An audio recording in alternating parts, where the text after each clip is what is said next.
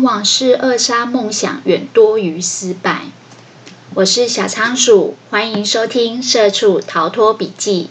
这是一个有关自我成长及财务自由的节目，陪你一起关注你的人生，掌握你的命运。Hello，大家，小仓鼠又来分享有声笔记了。今天呢，我们会用一个新的形态，就是我有设了二十五分钟的番茄中，希望我们今天可以很简单的讲一个概念，帮大家做分段的吸收。好啦，今天要分享的这本书呢，书名叫做《恐惧你好》。这个作者呢是一个蛮有名的 YouTuber 美国人，叫蜜雪儿·波热。今天的笔记重点呢有三个：第一个是为什么我们会恐惧；第二个是恐惧会造成什么样的后果；以及第三个，我们要如何克服恐惧。你有发现小仓鼠的笔记重点通常是用这样子的逻辑去安排的。第一个是 why，为什么？因素是什么？我们会造成恐惧。第二个是 what，那恐惧会造成你人身上什么样的后果？第三个是 how，我们要如何克服它？基本上，我希望我的笔记内容都是非常精准，可以有含金量的，所以用 why、what、how。告诉大家一些 know how，让大家可以快速的吸收新的观念。OK，那我们如果对今天的笔记重点感兴趣的话，就一起来听下去吧。第一个，我们来讨论为什么我们人会恐惧。作者把恐惧分成两类。他说，我们人呢，基于生存的本能，就会有生存的恐惧。比如说，像小仓鼠怕蛇，有些人怕高，有些人怕。玩那个那个什么云霄飞车这一类生存的恐惧是人的本能。另外一种恐惧呢，是作者主要要讨论的，这叫做文化恐惧。其实我觉得把它想成比较简单的一个词叫社会期待，我想就不难解释了。因为社会的规则还有他人的期待，所以我们在成长的经历当中，我们或多或少就会被灌输一些。待人处事的模式，或是社会的标准，因为我们的人本身是群居的动物，所以我们会害怕孤单，所以我们会害怕旁边的人对我们感到失望，所以我们会害怕别人的批评。为什么会有这么多的社会期望呢？因为我们是群居的动物，我们必须还是要融入团体的生活。简单来讲呢，我们有。融入的需求，我们为了打进一个小圈圈，我们希望可以尽量做到跟别人一样。但是呢，在这个打进小圈圈的过程中，如果我们跟别人不一样，我们可能会害怕被霸凌或排挤。我们因为害怕自己一个人很孤单，没有人爱，或是没有其他人接受我们，我们想要拥有归属感，所以我们呢就会想办法要跟别人一样。我们非常恐惧，没有办法融入别人。但是呢，作者这边有提到一个概念，他说呢，当我们想要融入他人，有这个融入的需求的时候，我们非常容易做到的是，我们会在伤害自己的个体性跟真实性。比如说，大部分的人都会有一个约定成熟的观念，觉得几岁到几岁是适婚年龄，几岁到几岁应该要开始结婚。我们从小到大被动的去接收这样子的观念跟价值观以后，其实不知不觉的呢，我们就是在出卖自己的个体性。所谓的个体性，就是每个人个体都是独一无二，而且有差异的。当我们接受了社会大众的这些期待跟需求的时候，其实不知不觉就出卖了自己的原则。这个时候呢，你可能会选择的道路会让你觉得不是这么的快乐，不是这么的跟内心平衡，甚至有些人会因为社会的期待所选择的道路，让他活得觉得永远都在很委屈或是痛苦的状态下。像这样子的融入需求呢，基本上就已经让你伤害了你个人的真实性。所以呢。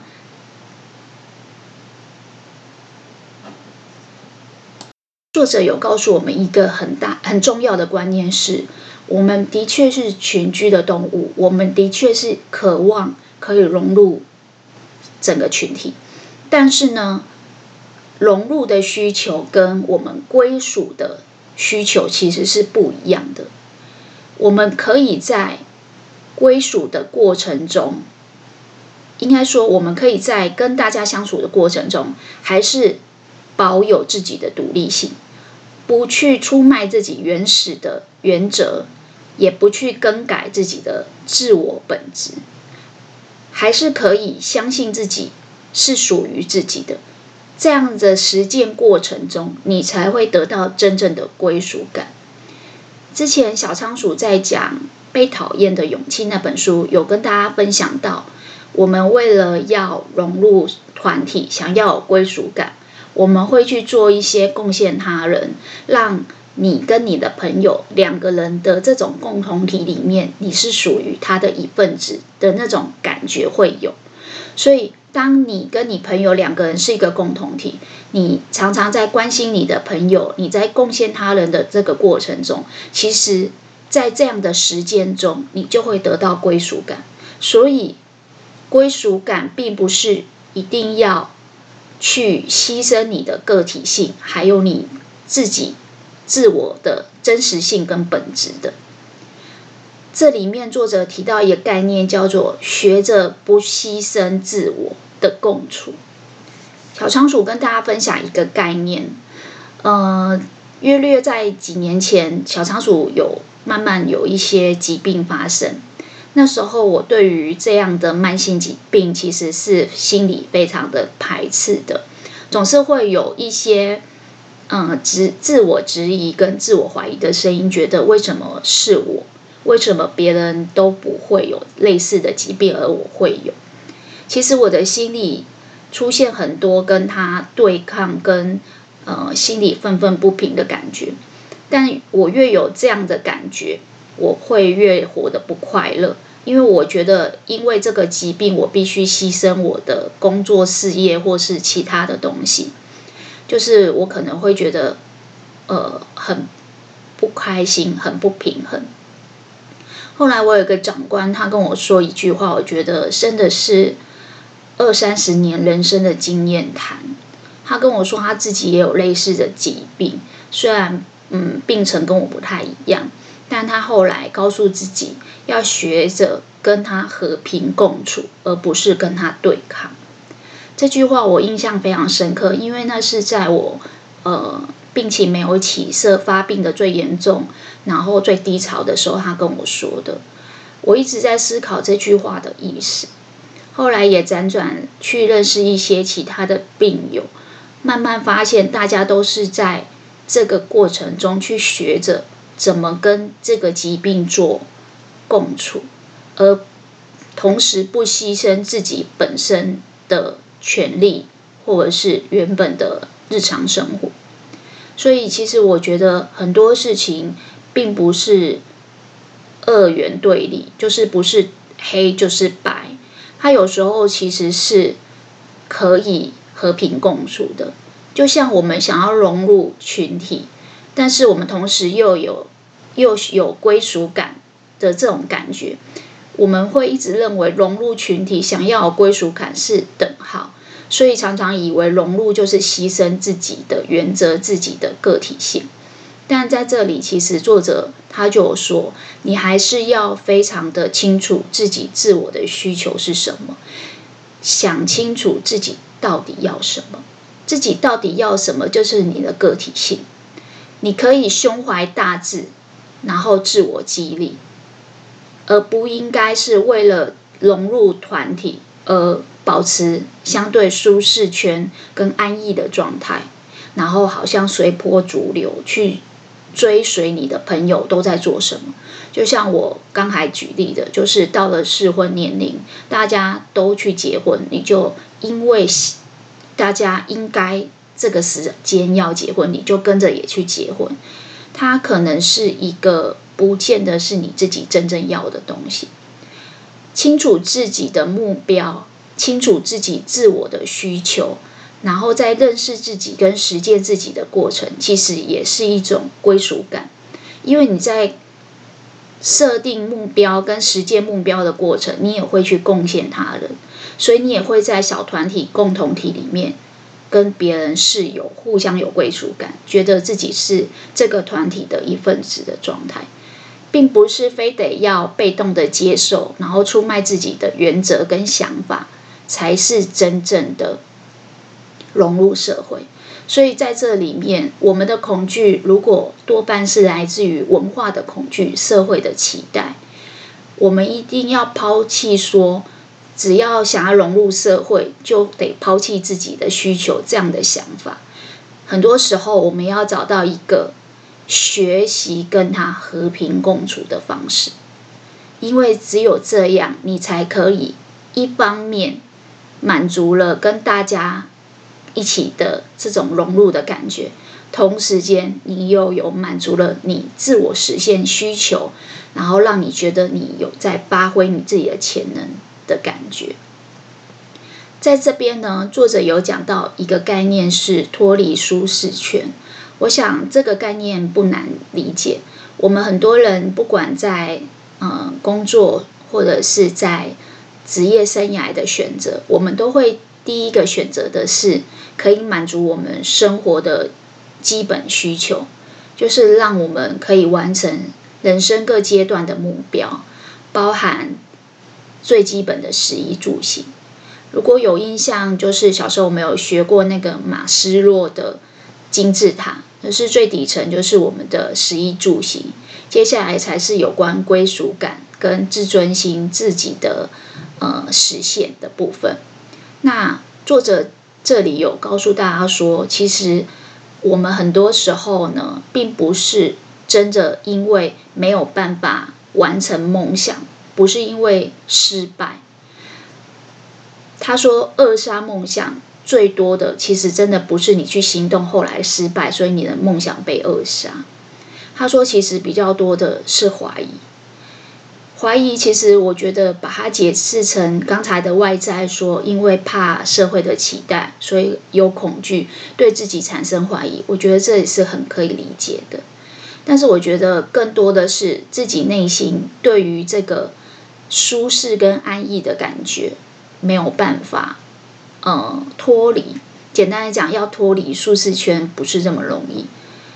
所以这个作者有告诉大家说，其实我们在做更多的挑战，在展望我们的未来的时候，我们要学着多一点点的脱离舒适圈，多一点点的牺牲自己现在感觉很舒适的状态，很安逸的状态。当然，这个很不容易。之前我们讲被讨厌的勇气，那个作者也有说，当我们要脱离相对比较舒适、比较安逸的状态的时候，我们的人其实是会抗拒那样的不舒服的。但就像刚才小仓鼠说的，在对抗跟抗拒之外，有没有什么方法可以让你找到中间的平衡？就是可以跟他和平共处。你可以在。自我实践的需求里面，去看到发挥潜能以后得到的幸福，去找到自己真正想要的理想跟目标。其实这个会是一个更大的动力。所以接下来我们来讨论一下，既然我们知道我们的恐惧是由文化恐惧、社会的期待，或者是自己不想脱离舒适圈。的这个想法，那如果我们继续这样子做，我们会有什么后果？也也就是恐惧会造成的后果。我觉得这整本书里面呢、作者做了很多的举例跟比喻，但这一个这一个比喻是让我印象最深刻的，因为这本书大概是在一年前看的。我要做节目之前，又重新花了两个礼拜的时间把它重新看了一次，并且做成笔记。这个过程中，我就发现了一件事情，就是我只记得这个比喻。所以有时候说故事真的很重要。他说呢，当我们恐惧的时候，就好像我们人生到了机场的等候室。这个等候室的前面呢，有很多的门，而你可以做的事情只有三个，一个就是打开门，然后打开对的门，它可能会让你打开了一扇新的天地，让你可以迈入你的梦想生活，你的理想生活，你可以去实践、去创造。但有可能你开错门，然后你可能会面临失败。但还有一种可能是，你可能从头到尾不开门，就是你被动的在等待。那我们先来说，如果你开对门，最理想的状态会是怎么样？他说，每一扇门就像是一个机会，它可以让你看到，嗯，未知的背后有很多的可能性。我们的人生处处都是机会。所以在每一次开门的过程中，其实你都是在累积经验，然后远远离未知。比如说你，你你的面前有五扇门，当你开了这扇门，假设是成功的，那是最好的。但如果不是成功的，你可能也会收获到一些经验。所以它可以让你更有勇气去抓住机会。这听起来很理想吼，但是作者有说，我们很难在。面对人生的抉择的时候，打开第一扇门就是成功的。所以，其实记不记得《大器可以完成》里面，作者有说，其实我们很难，就是让每个人都觉得他就是时间到了就可以进很好的学校，时间到了就可以进很好的公司，然后一路都是进入人生胜利组的成功轨道。他说，其实很难。但是在这个过程，我们要慢慢去找到自己成长的道路，然后让自己去冒险，以至于抵达终点。其实，这个第一次就开对门的机会实在太低了。那我们来想想看，我们害怕什么？他说，其实我们最害怕的是开错门，所以我们很多人就是会觉得开错门就等于失败。但人生如果在你面前有五扇门，他说，其实你应该要重新去定义失败这件事情，因为失败是一个试错的过程。简单来讲，失败有点类似我们在小时候写选择题，它是一个消去法。你在这五扇门里面开了两扇门是错的。好处就是这个试错的过程可以让你去消除这两个选项，所以你一定是会有学习的，你一定是可以知道说哦，试了以后知道这两个就是不是你成功的选项。所以他说，其实贾博士有跟我们讲过一个名言，就是不要让。对于失败的这个恐惧，阻碍你向前前进。什么叫阻碍你前进？阻碍你前进就是说，因为开错了一次门，你以后就不敢再开下一扇门。他说，其实开错门，它可以提升你的视野观点。你每开过一次门，你就不是同一个人了，你就不是上一个小仓鼠了，因为你一定会在里面有学习，然后跟自己做竞争。然后让自己行动得越快，成功得越快。所以他说没错，开错门也有缺点，缺点就是你可能会痛苦，你可能会觉得你自己被拒绝，你可能要尝受到失败的这种苦果。但事实上，真的重新定义一下失败，你会发现，其实你在快速的排除选项，用消去法快一点找到你成功的选项。那我们来想想。如果我们不是神童，没办法一下子就进入人生胜利组，没办法第一次开门就成功，那在试错的过程中，我们可能要面临这些痛苦跟失败。我们第三个选项是什么？我觉得这是很多人一直在做却不自觉的。他说，我们最常做的就是不开门，不开门等于你是被动的，在。那个很多的停机坪，打开了机舱门以后，你可以接往新的天地，你可以飞往不同的世界的这个停机坪，你就是告诉自己，我就是一直在等候室，我不要开任何一个机舱门，我不要，我不要上任何一台飞机，我不开门就不会错。他说的，在你被动的等待，甚至被动的等待外界给你的指示、社会的期待。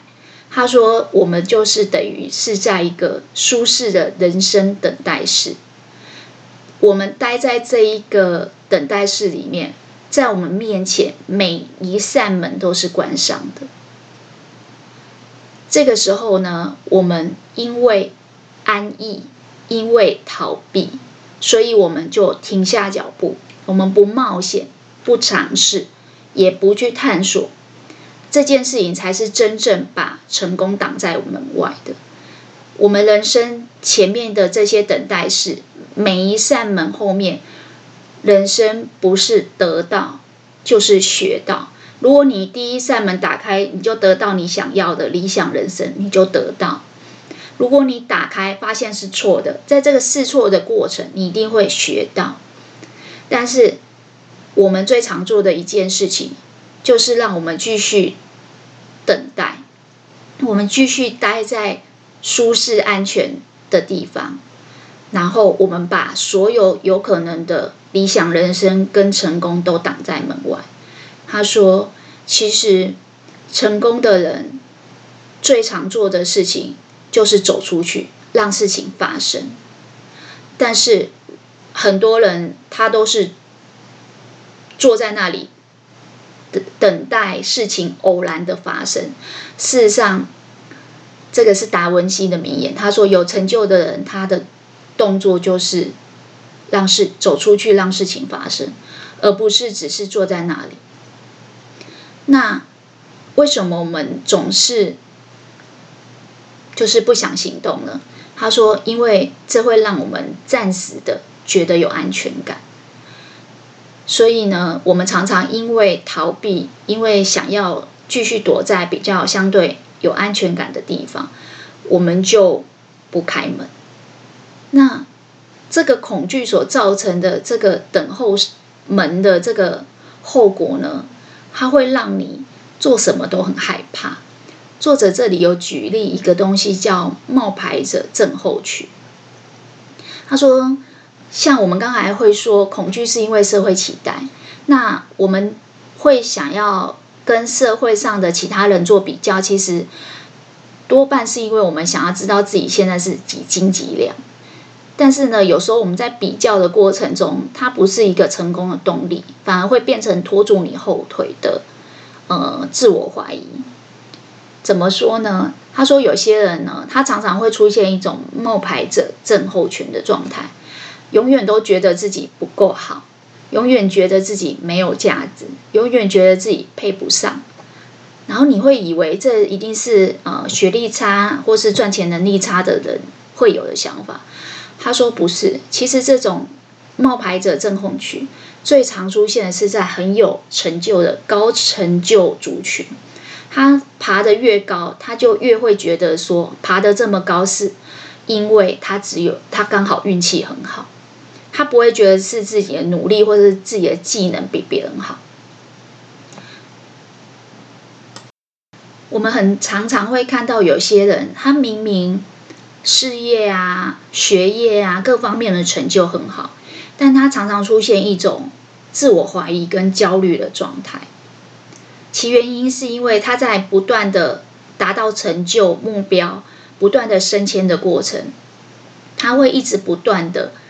冒出这个冒牌者症候群，觉得自己只是运气好爬到这个位置的想法，然后因为他想要证明自己不是冒牌者，他就会过度的努力，然后以至于他努力的过程中开始又有升迁，升迁以后他又冒出了自我怀疑跟焦虑，所以作者形容这是一种相对的恶性循环。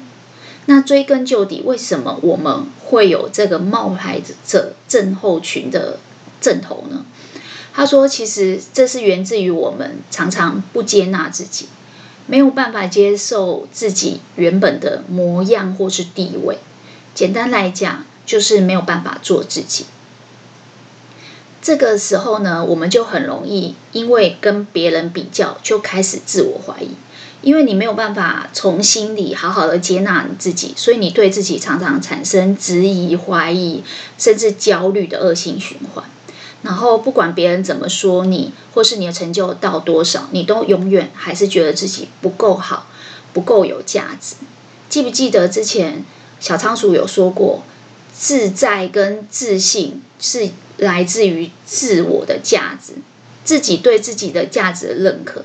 当你是处于一种无法自我接受、自我接纳的状态，你自然不容易觉得自己有价值。当你不觉得自己有价值，你就不容易有信自信跟自己呃自在的感觉。所以，其实这些东西都是联动的。那要怎么解决这个状态呢？我觉得观念在于自我接纳。冒牌者症候群的症状是因为自我不接纳。那要如何让自己能够不要再继续逃避，能够勇敢、勇于面对自己？那就是要做到自我接纳。小仓鼠把作者的想法跟举例用一句话说明，叫做“求异不求同”。怎么说呢？作者这里有举例说，他大概在七岁的时候，因为眼睛近视，所以呢，必须要开始戴近视眼镜。然后班上同学就会开始霸凌他，觉得他很怪，他跟别人不一样。他戴眼镜就是，呃，很很就是。很跟班上同学一般的小女生不一样，一个七岁小女生开始戴眼镜。那她说她呢，一刚开始也是非常的难过。她说她也是想要追求跟别人都一样，希望被别人接纳。就像我刚才讲的，就是我们会对呃社会的期待是有想要融入的需求的，所以呢，我们需要得到他人的认同，自己才能够肯定自己。这个时候呢，你出现的想法跟态度都是想要跟别人一样，然后你的态度就是会，就算跟别人一样是个泛泛之辈也没关系。但作者的母亲跟他说，其实跟别人不一样才叫酷。所以作者的母亲是用一种重新解释、重新定义的方法，告诉这个作者说，不要去硬要去跟别人走同一条路。你应该要很勇于与众不同，勇于独树一格，有自己的风格，照自己的方法做。简单来讲，如果冒牌者症候群是因为你的对自我是不接纳的，那作者认为你应该要学的就是开始接纳完美的自己。作者就说，他后来呢就开始。买不同的眼镜，然后甚至搭配他的衣服，让这些眼镜跟衣服变成一个好像他个人的品牌跟个人的宣言一样，让他自己的自信心慢慢增强。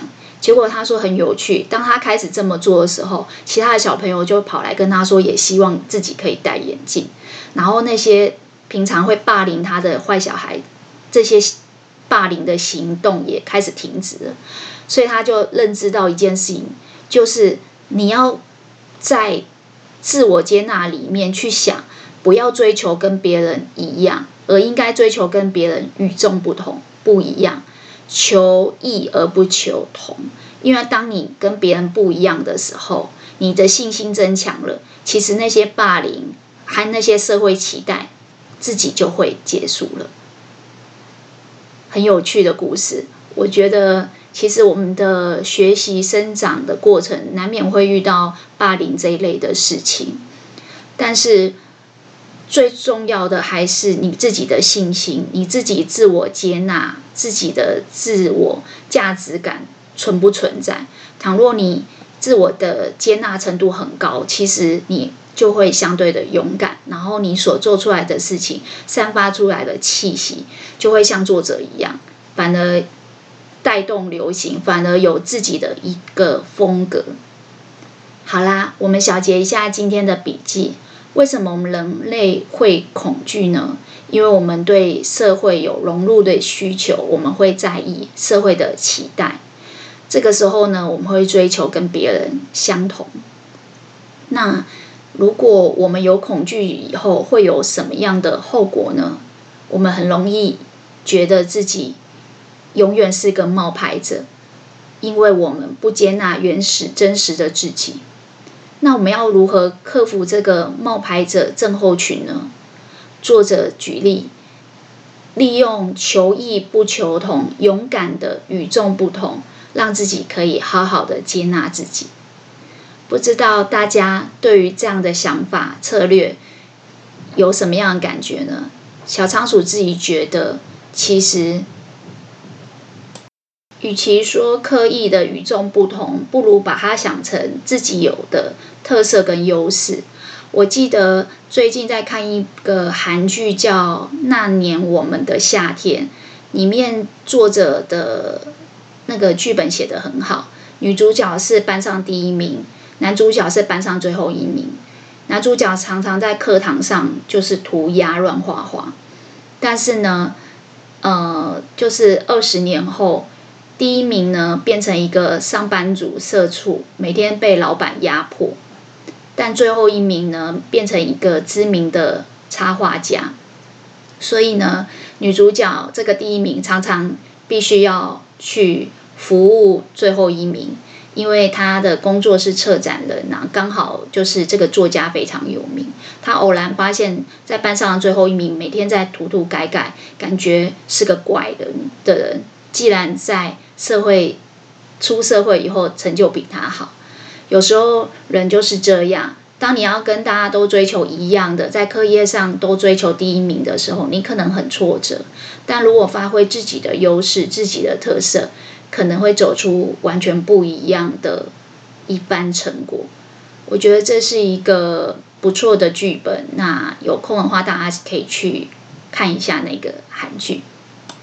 好啦，小仓鼠今天的笔记就分享到这边了。恭喜你，今天又多吸收了一个新观念。希望这个观念对你的人生有所启发。呃，你可以把你今天听到最认同的一句话或是一个概念回馈留言给我，让我们一起成长进步。拜拜。